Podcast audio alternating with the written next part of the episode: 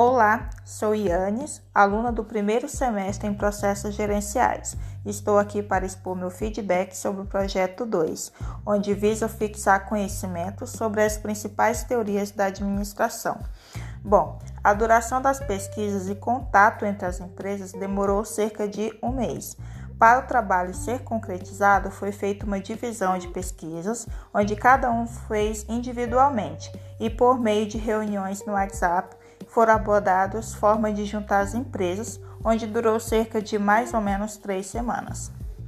O trabalho em si foi de grande importância para entender na prática como é feita as abordagens nos dias atuais e que o trabalho em equipe faz toda a diferença, pois um ajuda e auxilia o outro para a conclusão do projeto com sucesso.